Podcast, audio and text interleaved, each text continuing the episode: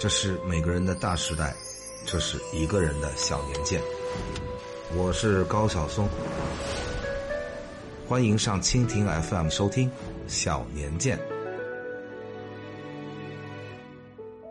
各位小年鉴的知音，大家好，今天咱们来到了一九九八年，这一年对我来说是很重要的一年，因为。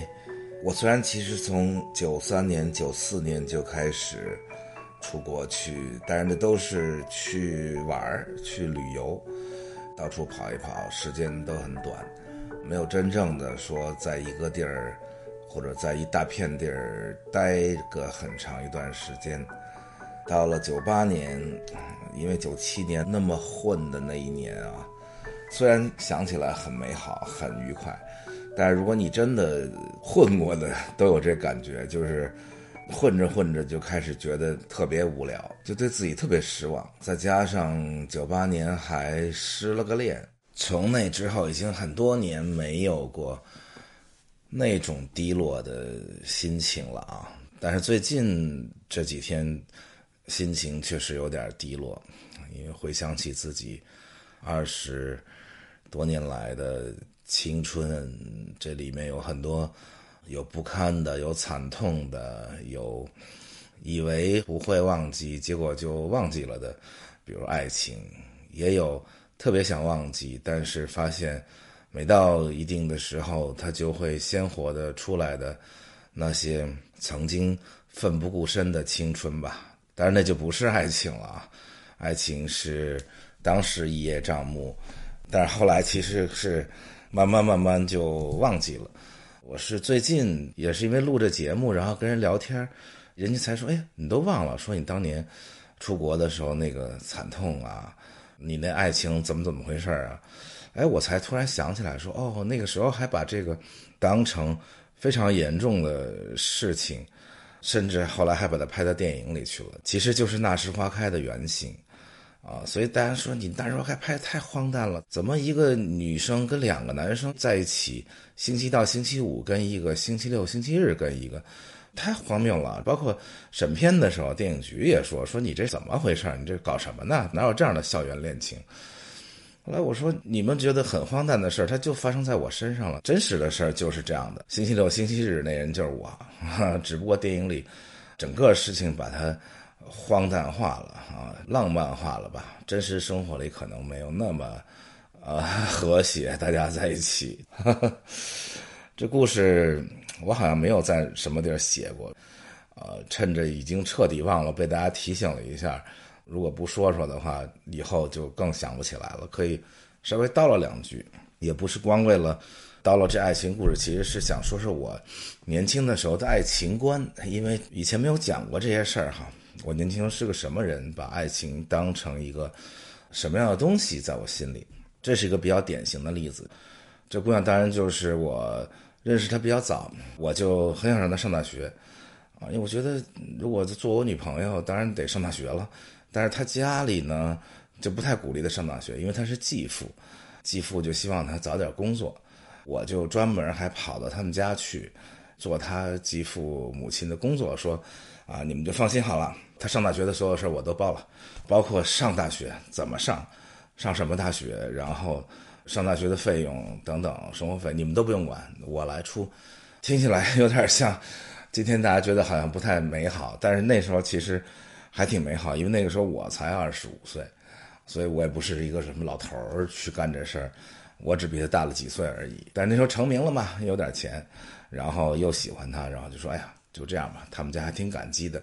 于是就上了大学，上了大学以后，那位星期一到星期五的就出现了，并不是像电影里写的那样啊，那其实就是很简单，就是人家俩是同学，我是那个外边的那个负责每个周六周日在一起负责供养，基本上就是这么个关系。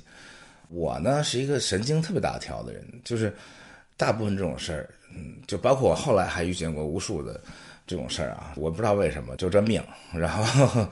包括后来十几年反反复复遇见这个事儿，都是别人人人都知道了，就我一人不知道。这个事儿呢，也是他们学校、他们班、他们老师、他们老师还是我特好的哥们儿、同学什么之类的。都知道，没有一个人告诉我，我也完全没有任何感觉。直到一年的暑假，然后我给他找了一实习，我就打电话到他家去。他在外地啊，他暑假回老家了。结果他没在，他妈接的。他妈说：“哎，他没在家，他飞到某某某城市去跟同学一块旅游去了。”说你不知道吗？我说我不知道，我说他没跟我说。我说那怎么办呢？那怎么联系他呀？他妈说：“哎，他给我留了一个他同学家的电话，你打过去找他吧。”我到这时候都不多想啊，我是一特别大条的人，我打过去了，打过去还确实是他们班一男生接的。然后我说我找那谁谁谁，那他说你等着啊，就他来接电话了。我说你出去玩我都不知道啊。他说哎呀，我们临时决定的。我说那你住哪儿？他说我住同学家。我说就这男同学家。他说对，好几个人呢，放心吧。我说我也没啥不放心的，你安全就好。多问了一句，我说都谁呀？他想了半天，然后说也没谁，因为我跟他们班同学都很熟，所以他最后说也没谁，就是我和他。但是我跟他不住一屋，我们就是来玩这是他们家，他嫂子什么爸妈都在，你放心好了。我跟他嫂子住，我说好吧，我给你找了一实习，给你买好机票，你就明后天来北京吧。他说好吧，然后我就没当回事儿，当天晚上还跟我。哥们儿什么这那的，坐那儿喝酒聊天呢。人说你那女朋友呢？我说她挺逗的啊，跟他们班一男生出去玩去了。嗯，大家都看着我说，你可心真够大的。我说没事没事，我说他俩没有任何关系，他就在男生家，人家里有爸妈什么嫂子哥哥，大家全都把酒杯放下看着我说，高松说你是真傻还是假傻呀？我确实是很晚熟的一个人啊，咱们听这节目人知道，我经常跟大家讲我非常晚熟。我说不会吧，干嘛呀？他也不会骗我呀。大家一起说，他俩要不住在一屋里，我们所有人一人现在就拍桌上多少多少钱，我们都输你。你不信，你现在就打个电话过去。那时候可能是夜里一点钟吧，我就离席跑到旁边。那是在动物园的酒吧，北京动物园那时候有条酒吧街，然后就跑那打一电话过去，结果打一电话是他同学嫂子接的。我说我找那谁谁谁，他说你等一下啊，咚咚咚，听见敲门，结果没人应，然后就回来跟我说说他睡了吧。我说那他睡了，你把他那同学就是你弟弟叫来接下电话。然后他说他俩在一屋里啊，肯定是都睡了呀。我说啊，他俩睡一屋里啊。我说当然了，他俩不是谈恋爱吗？我说你立刻现在就去敲门，我是她的男朋友，你立刻敲门把他叫出来。她嫂子傻了，当时瞠目结舌，说：“你别急，别急，别急，别生气啊！别别别别别，我去给你叫他。”咚咚咚咚咚敲门，敲了五分钟门就不应门。最后说：“你千万别生气啊，那个他们不知道是怎么，反正就是不开门。”你别那个啊，劝我半天。我说没事我第二天就飞到那个城市去了，非常遥远。飞到的时候都已经晚上了，到了那儿我打电话过去，我说你过来呗，然后他就过来了。来了以后就也不知道说什么呀，我也没有排练过，我反正就是一句话的意思，就是说那你们就好呗，我又不是干嘛的，我又不是黄世仁。他就反复说不。我们真的没发生什么，虽然睡在一屋里，那是他们家没地儿，只能睡一屋里，但是绝对没发生什么。哎，我就是特单纯，然后我就又信了。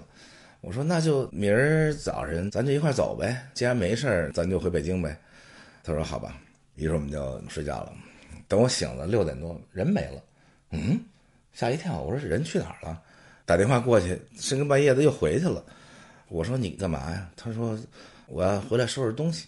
不是回北京吗？我说好吧，我说那中午就一起吃个饭吧。那个时候我已经有感觉了啊！你想深更半夜人又回去了，这事儿不是很常见的。然后我说你就把他叫上吧，因为我也认识那孩子。于是吃了一顿有生以来很神奇的饭。其实我比那个男孩只大一点因为那男孩是工作了好几年才考上大学的，只大他个两岁，只比。这姑娘大个几岁，但是我反而成了一个戕害青年恋爱者的一个坏人。因为我在那反复的说，我说你们就在一起吧。姑娘还没怎么说话，男孩一直说不不不不不，他爱的是你，他爱的是你，我们俩没任何关系。他跟你走，他跟你走。我说反正你们俩想好了，我没有想逼迫任何人的意思，我也不是黑社会，我也不会找人揍你一顿。我虽然跟学校关系很好，我也不会给你开除了，你就放心吧。想好了吗？然后说想好了。我说那就这样，那就走吧。结果姑娘说我还得跟他回去一趟。我说又怎么了？我没带行李。我说你不是说好了收拾行李完了走吗？她说我没带。我回想起来，姑娘其实已经挺坚决要跟他了，就死活不带行李。但这小伙子怂，不知道是害怕我还是觉得养不起他。因为那时候等于我养他俩嘛，相当于就是后来我才知道啊，死活说跟你走，最后也没办法，我自己跑机场等着。哇，最后俩人来了，拿着行李，呼啊，戴着墨镜，哭的跟鬼似的，在我面前表演告别。姑娘还去擦小伙子眼泪，我也是一小伙子，二十几岁站那看。然后我就看不下去了，我还在旁边说：“你们俩这干嘛呢？演这干嘛呀？你就留下不就完了吗？这有什么大不了？”后来我就跟他俩最后说了一句话：“我说这样，如果缺钱的话，我先借你们俩，不就完了吗？别因为这点事儿搞得生离死别。是我说我借你们俩，直到你们俩大学毕业，然后就跟学校贷款一样，你们俩工作了再还我嘛。”说不不不不不不，还是给你走。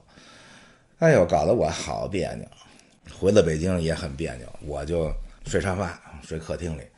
他还跑到我沙发前头站着，我说你干嘛呀？他说你进去睡。我说为什么呀？他说因为你是我男朋友，你有权利。我说这跟权利有什么关系？我说我没权利，谈恋爱这事儿是谁跟谁有权利啊？你爱我，我很感谢；你不爱我，你也没欠我什么。咱们俩等把这心结解开了再说吧。于是我们俩后来又一起出去转了一大圈，祖国岛、河山等等，路上哎呀各种反复就不说了吧。总而言之，最后开学了，俩人都说说我们保证不再那什么。虽然在一个班上课，我也都信了。但是可是这事后来就反反复复。有一天我给他买了个手机，然后去送到学校去。早晨特别早我就去了。我想想，上课之前，因为我想上课之前把这个手机给他，结果突然看见他俩一起从校外回来上课，等于俩人又在北京住一块了。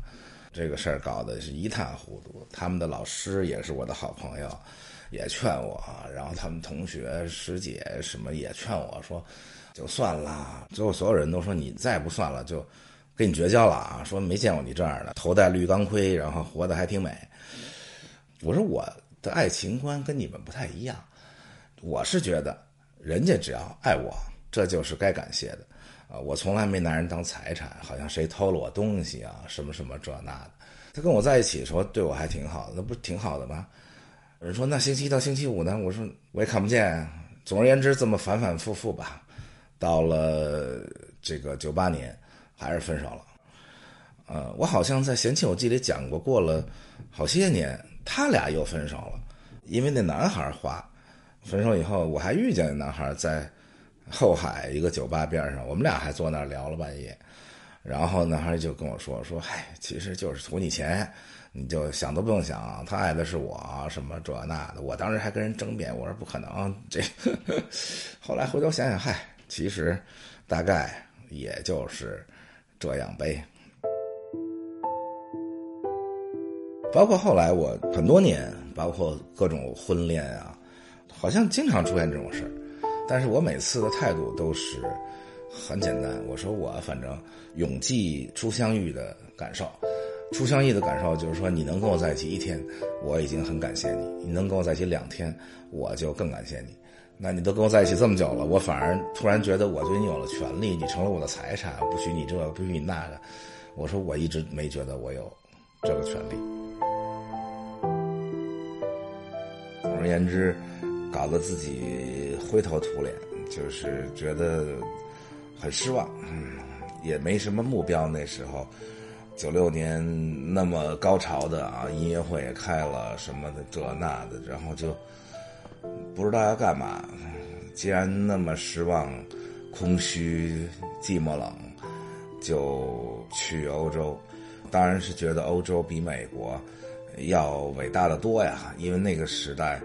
所有的一切对这个世界的历史啊、文化、艺术等等，主要都是从欧洲来的。从小读的希腊神话，长大读法国文学、英国戏剧，看意大利电影，读德国的各种哲学，从康德到海德格尔、叔本华等等，那都是，我觉得欧洲仿佛是伟大的各种东西的发源地啊，所以就去欧洲吧。那个时候也没想要干嘛。就是三里屯混够了，到欧洲去混混，然后就去了欧洲。当然，就是比较长的时间在巴黎。巴黎嘛，当然是每一个文艺青年，这个文艺中年、文艺老年，任何时候都可以去待上很长一段时间。大家如果看《午夜巴黎》那个电影，或者有一本书叫《流放归来的人们》，讲那些美国作家，然后。去巴黎，最终再回来。大家想想那些伟大的美国作家们啊，这个海明威也好，什么菲斯杰拉德也好，等等，为什么都去巴黎？那些伟大的画家也好，毕加索也好，等等，为什么都去巴黎？所以到巴黎去，每天就是百无聊赖，住在拉丁区吧，那有好多学校啊，学生，反正。每天窗外下面就是热闹极了，不夜城，天天跟各种不认识的人瞎聊天喝酒，然后跑到蒙马特萨克格尔那个教堂叫萨克格尔圣心大教堂，那个山叫蒙马特，那就是那些艺术家毕加索他们一天到晚在那儿混的地方。当年，然后一天到晚就在那个各种画家混过的酒吧里，然后。从早到晚百无聊赖待着，当然也认识一些奇奇怪怪的人。曾经跟着别的乐队一块儿在路边卖卖艺，也曾经在一个下雨的下午，在蒙马特山的一个钢琴酒吧里，认识了一个叫 Sophie 的法国姑娘。你想苏菲玛索，这都法国电影深植脑海的各种。她是一个大学大三的学心理学的。学生那天下午因为下雨，那个酒吧里就只有俩人，就我跟他，然后在听那个乐手弹钢琴，自然而然就聊天呗。到晚上一起喝喝酒，然后到外面花了，那个时候还没有欧元，几十法郎给他画了一幅画。反正去过他们家，直到有一天我从路边采了一束野花吧，连那幅画，还有给他写了一首歌，就叫 Sophie。一起留在他们家的信箱里，就从巴黎走了，然后就一路的南下，整个沿着法国的南海岸，一直到了西班牙。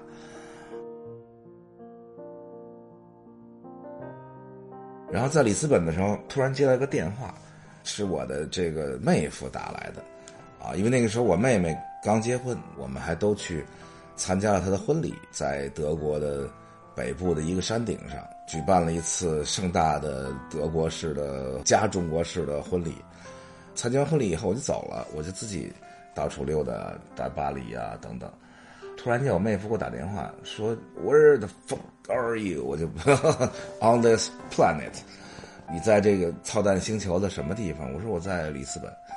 他说：“你知道八月四号是什么日子吗？”我说：“我知道啊，八月四号是我爸我妈。”结婚纪念日啊，可是我爸我妈早就离婚了，那个时候已经离婚了有多少年了，我都记不清了。但是他突然说，他说你爸你妈决定庆祝一下结婚三十周年，因为他们是一九六八年结的婚嘛，一九六八年八月四号，六九年十一月生的我，啊，我说这个事儿有点意思哈，他说就来希腊吧，因为那个时候我妹夫跟我妹都在一个大的建筑公司工作，然后。他们有一个很大的工程，就是雅典机场，他们在那儿做工程师，所以就住在雅典。后来说，那你就来雅典庆祝一下你爸妈结婚纪念日吧。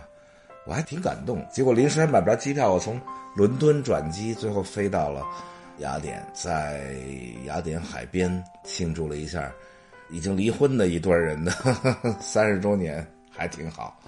啊，因为我爸妈说。虽然离婚了，但是因为有你们俩，所以婚姻是胜利的。是因为爱而在一起，因为没爱而分开，所以总的来说是胜利的。那是我第一次去希腊，给我留下了极好的印象，就是人长得极其的美。当然了，可能也因为有心理作用啊。从小读什么希腊神话等等，对各种各样的那个雅典娜、维纳斯什么有极好的那种预先预设的那种想法，所以就觉得哇，这希腊姑娘们长得都真好看。其实呢，现在的希腊人也不是当年的古希腊人，现在的希腊人已经是先是斯拉夫人南下，然后后来又被奥斯曼土耳其帝国占领了好几百年。然后实际上是后来的这些斯拉夫人啊，加上奥斯曼时期等等混出来的崭新的希腊人，跟古希腊人完全没太大关系，但是你依然觉得非常美。然后我就又从希腊坐船去了意大利的安科纳那个港口，然后又从安科呢去了整个意大利到处转，开着车。然后我曾经小说里讲过一个特别好的经历，就是我。小的时候，我妈教我吹黑管，其中我独立能吹的第一个曲子就是《重归苏联托》。结果这一次在意大利漫游的时候，居然是在那坡里百无聊赖、闲着没事看地图的时候，突然看到有个小镇叫 Sorrento，就跑去。结果真的就是那地儿，在那个地方待了两天，特别幸福，就觉得无论是对自己多失望也好，年轻的时候嘛，总会出现那种。特别低潮的时候，但是你来到了苏联托，你就觉得那就是叫远方，或者你就觉得那个叫归来，就是你内心深处还是有很多美啊、理想啊，所有那些东西。所以在欧洲待了很长时间，我觉得就是你叫疗伤也好，或者叫唤醒也好吧，还是能唤醒自己心里很多美好的。直到在欧洲把所有的钱花的精光，一分钱也没有。没有到连机票也买不起，就 回北京。最后打电话给我一个最好的朋友，从大学时候就最好。虽然他是北大的，但是我们俩一直到现在都是最好的朋友。我说我一分钱也没有了，你帮我买张机票吧，从罗马。他说好，买好了以后你去国航办事处去取票，然后我就去国航办事处取了张票，但是我身上一分钱都没有，去机场打车也没钱，就穷成这样了。后来我就说旅馆里有没有那个 shuttle bus 免费？他们说真的有，于是我就坐那个免费 shuttle bus，结果就在这个车上看到一个中国人，很温文尔雅。我想找他借点钱，因为我一分钱都没有，万一到了机场，虽然是里拉啊，我就问他，我说你能不能借我点钱啊？他说行啊，给了我多少钱我忘了，可能合个六美金啊，还是多少的。然后我就特感激，还跟他聊天。我说你是干嘛？他说我是搞音乐的。我说我也是搞音乐的，我叫高晓松。我本来以为人家肯定知道我，结果人家一点反应也没有。我说你不知道我高晓松吗？他说我不知道。我说那你是叫什么呀？他说我叫徐晓松。呼，当时我差点跪了。我说你可不是不知道我们古典音乐大师徐晓松，曲大师，他们中央音乐学院七八班的。出了好几个大师，谭盾大师、曲晓松大师、叶小刚，现在是中国音协的主席。他们班还有郭文景，他们班还有刘索拉，那传奇那个班。我从小读刘索拉的什么《蓝天绿海》《寻找歌王》，其中写的就是曲晓松，因为他俩当时是一对儿。啊，我说曲老师，我这个这么多年的敬仰，终于在一个尴尬的时候找你借钱的时候认识了你。然后就回到北京，我这哥们儿就给我买机票，这哥们儿跟我因为特别好，他说你反正疗伤嘛，你不如把你的那个作品音乐会再开起来吧。我一想也是哈，九六年开了一场，然后当时人家说接着开，我还就懒了就混，结果混到九八年，发现这人过气还真的挺快。九六年那时候开的哇，满满的人在那排队，买不着票，到九八年的时候就。哎，不容易办起来了。后来就有个朋友说有个线索，说海尔可能愿意赞助你，于是我就跑到青岛去。那一年真的过得很有意思，就完全漫无目的。然后本来说去海尔拉赞助，结果海尔那儿一拖就拖了还挺长时间，结果导致我我这哥们儿以及好几个哥们儿就住在青岛海边一个酒店里，有个一两个月的时间吧。结果每天嚯！在青岛混得不亦乐乎，在青岛的各种大富豪啊，什么呀，各种夜场里，以及海滩上，认识各种青岛姑娘，跟人一起唱歌跳舞等等。这个把三里屯那套又混到青岛去了，在青岛过了一段特别纸醉金迷的生活。然后我这哥们儿就说说，在青岛也没劲，最后海尔的赞助也没拉着，百无聊赖。后来他说：“咱俩去缅甸吧。”我说：“去缅甸干嘛呀？”他说：“缅甸现在可好玩了，吃喝嫖赌啥都有。”然后我们俩又跑到缅甸去，哈哈，特别有意思。我们从西双版纳开车过边境就去缅甸了，然后到了缅甸，我天，简直大开眼界，到处是那种。人妖啊，什么什么就不说了，就是那种殖民地时代留下的那种大庄园，那一个庄园里面就什么吃喝嫖赌全有。我刚才说我一分钱没有了，是我一分钱外币都没有了啊，因为那个时候信用卡什么还都不流行，也没有什么国际卡一说，所以就是身上的所有的美元都没了，都换成了什么比塞塔、里拉、法郎、马克什么，所以回国还是有点小钱，所以我们就又跑到缅甸去。租了俩大象，俩人和一猴子，俩人每天骑着大象，然后带着那猴子到处逛悠，然后还逗那猴子玩。因为我们喂那猴子，不管喂它什么，它都塞在嘴里不吃，就是存着，然后专门找一地儿偷偷拿出来吃。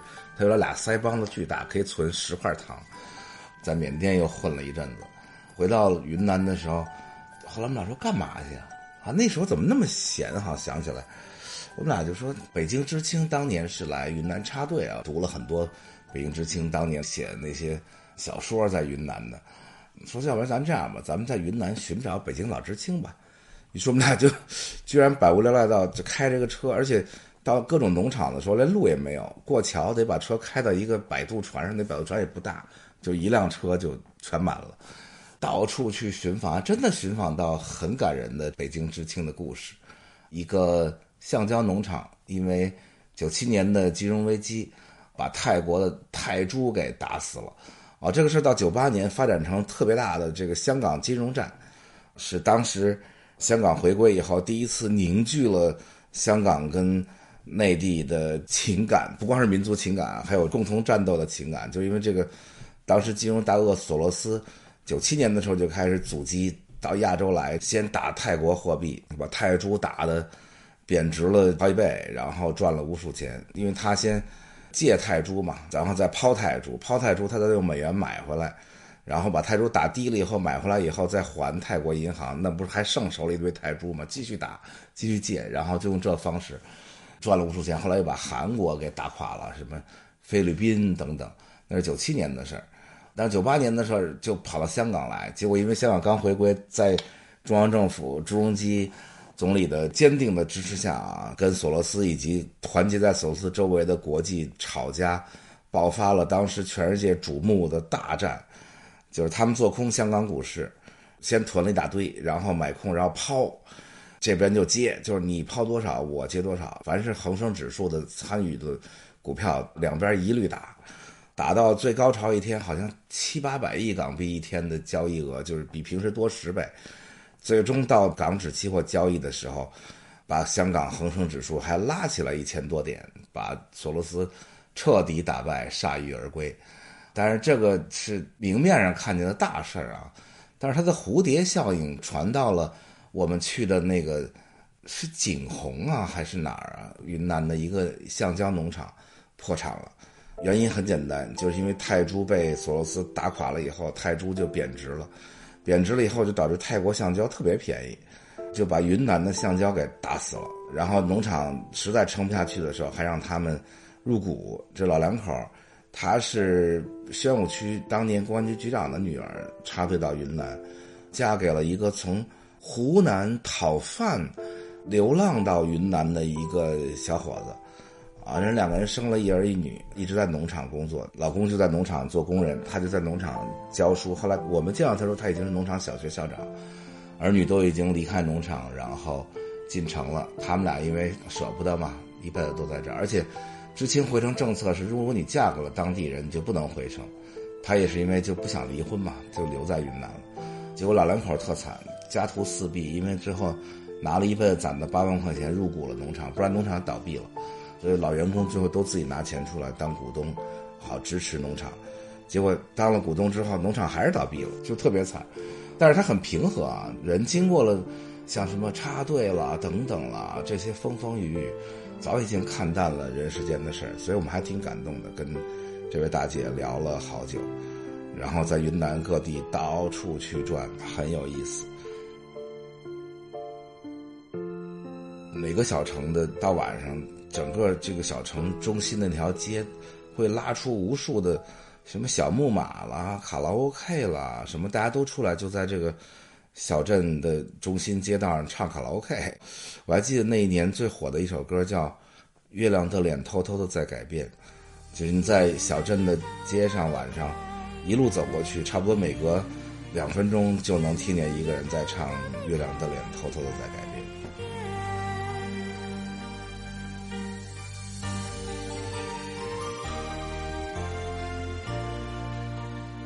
基本上九八年这一年就没怎么回北京，所以实际上是九七年在三里屯混了一整年，九八年就到世界各地混了一年，混到九八年底的时候，基本上治愈了，甭管是刚成名有钱那会儿的膨胀病，还是后来混的空虚病，还是失恋的，什么什么都治好了。我觉得现在回想年轻的时候。当然，人说时光可以治愈一切啊，但是如果你什么都不干，那时光治愈的时间比较长，效率比较低。如果你是使劲儿的混，可劲儿的混，治愈的时间就会大大的缩短。所以我就是连混了两年，然后所以到下礼拜九九年讲的时候，我开始回到北京，又开始认真的工作了，又要做唱片，又要拍电影等等，进入了。又一个 这个勤奋的奋斗期，年轻的时候我觉得最好就是奋斗两年混两年，再奋斗两年再混两年，这样可能不管奋斗的成不成功，还是混的快不快乐，最终都不太后悔。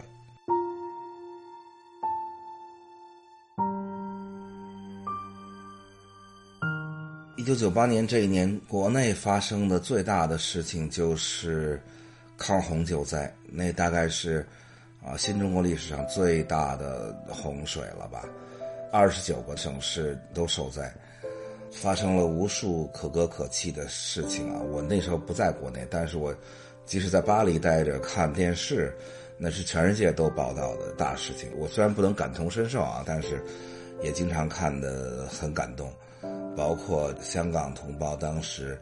举办的大规模的义演，然后捐款，香港同胞当时捐献了六点八亿，是居世界第一。其实，在历次的国内的灾害中间，包括九一年的水灾，包括后来的非典，包括地震等等，香港同胞都是海外捐赠排在第一名。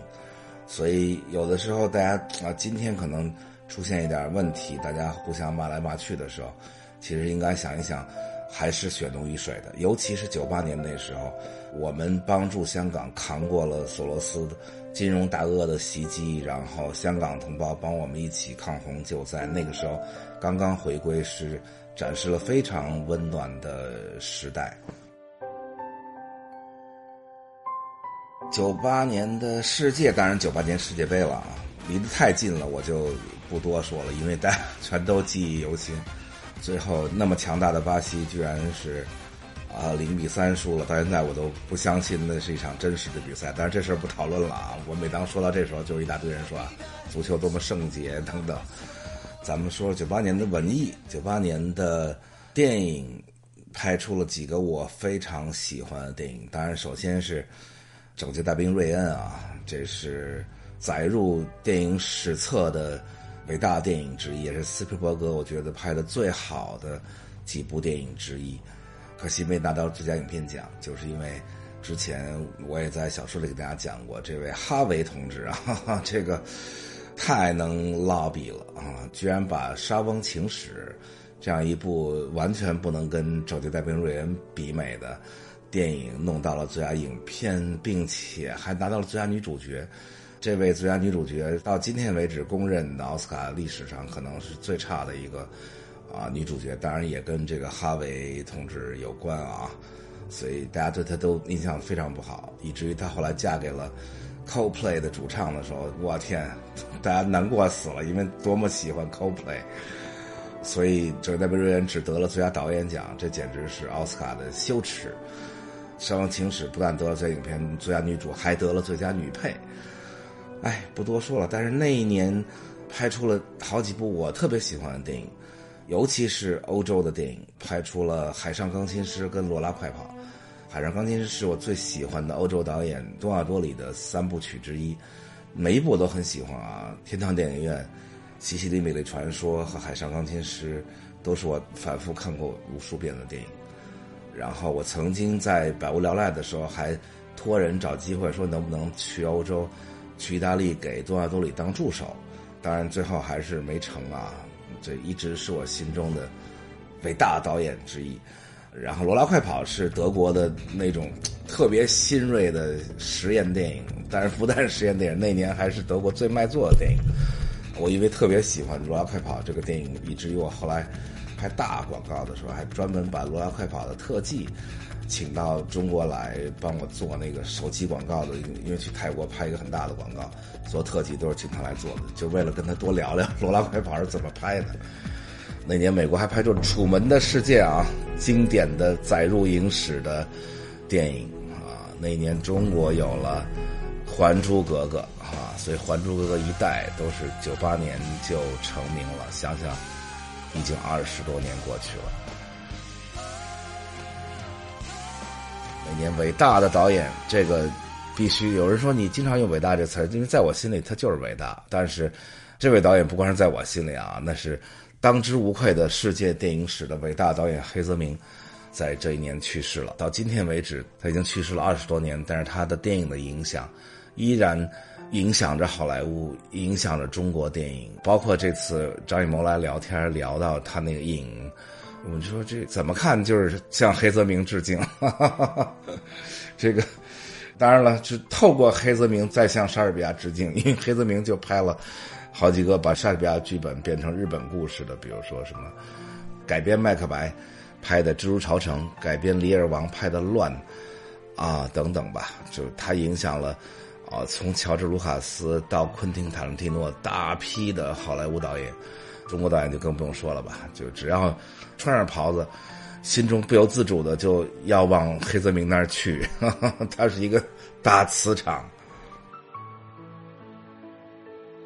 另外一位去世的是钱钟书钱大师啊，因为他是清华的，然后在清华待很多年，所以我听家里人给我讲过很多他的小故事。我在之前的那个《爱德尼之贝》里也讲过，就不多重复了吧。反正无论对这个钱先生的人怎么看，那是另一回事但是确实是一位通透的大学问家。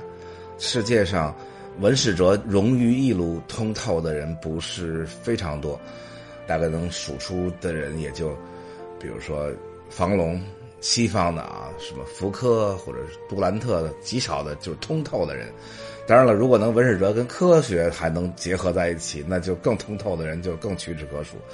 但是能把文史哲全部通了的钱钟书钱先生是其中一位。尤其是看《管锥编谈一路》，尤其是《管锥编》，我天，那我为了读《管锥编》简直是咬牙切齿，一页纸，我现在都记得小时候那种痛苦，就是打开一页纸，这一页纸里有。古文，他拿古文写的，然后又有英文，关键还有德文。我天，这一页纸就看半天。但是如果你努力的看，其实还是能感受到很多就是大师、大学问家的通透。虽然一辈子就写过一本小说，但是那本小说写的非常的好。虽然刻薄，但是就像我说的，刻薄偏见才产生大师。所以那一年去世了这两位大师。好，咱们一九九八年就聊到这里，下周再见。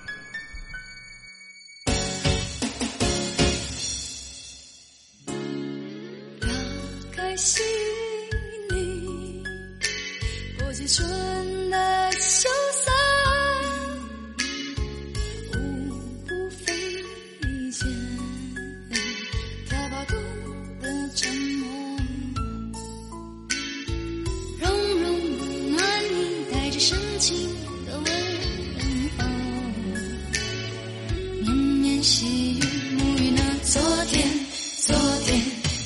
激动的时刻你用温暖的目光迎接我迎接我从昨天带来的欢乐欢乐。